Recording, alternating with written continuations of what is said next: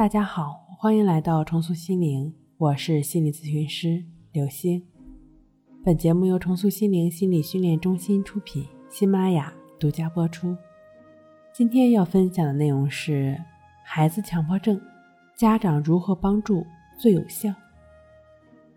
就在暑假的后半期呢，咨询孩子心理问题的热度不减反增，不少家长非常着急自己孩子状态不好。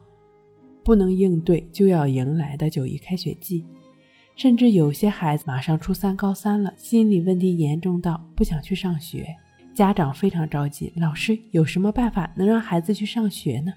这是之前我接待的一位十五岁男孩妈妈最紧迫解决的问题。孩子断断续续的在家里待了一年多，一直看手机。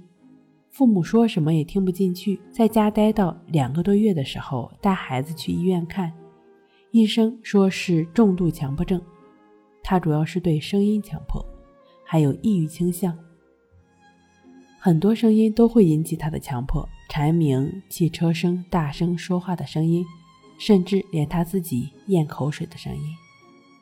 听完男孩妈妈的讲述，我问出了他最不愿意听到的一句话。当前阶段，孩子健康重要还是学习重要？孩子妈妈沉默了好一会儿，说：“老师，我也知道健康最重要，没有健康，其他都是零。但是孩子现在升学就处在转折期啊，高中的升学率只有百分之五十。按孩子以往的成绩，只要按部就班，我们就很轻松。孩子已经放下将近一年的课本了，照现在的情况，想升高中都很吃力。”这个时候，我们做家长的不监督，孩子以后就不能有更多更好的选择。什么是更多？什么是更好？你问过孩子吗？他的选择是什么？他一个小孩子懂什么？现在家长不操心，将来小孩子是要吃亏的。听到妈妈讲述，相信在他的认知范围内，是真的为孩子好。我突然想到《情绪自救》一书中这样一句话。大多数父母都是努力的教育孩子，可父母也是平常人，他们会像遗传自己的基因一样，把自己的行为方式、观念同样传递给孩子，不管孩子愿不愿意。自我的意识会一直存在，不会因为你自己或者家长无视或者压抑消失掉。从强迫症、抑郁症本身来讲，压抑、过分追求道德自我，就比如说。家长准则高于一切，长此以往的话，更容易出现焦虑、强迫的表现。长期多种负面思想的堆积，便为不健康思维方式的滋生提供了温床，容易敏感、多疑、多虑的执念就会由此产生。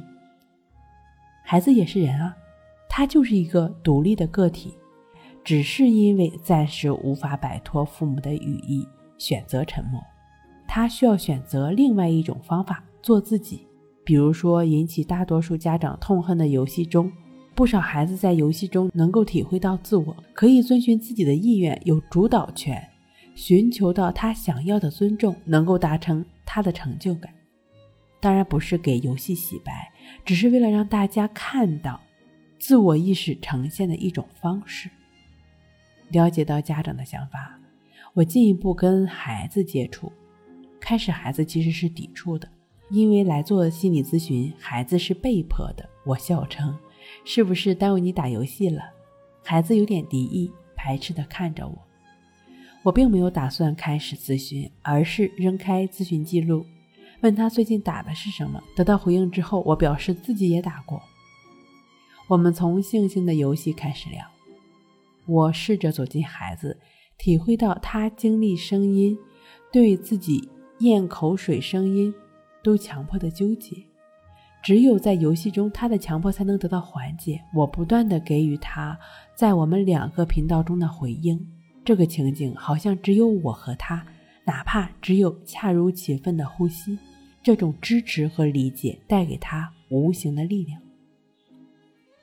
第二次咨询的后半程，我不断的发问，让他觉察到自己的种种痛苦的感受。源于反复纠缠、纠结，以面质的方式直接提到：“是你痛苦还是家人痛苦？”孩子说：“我痛苦，但是我的痛苦大多数来自他们。”我并没有直接否认孩子的说辞，就像当时没有否认家长一样，而是带领他练习了静坐观息法。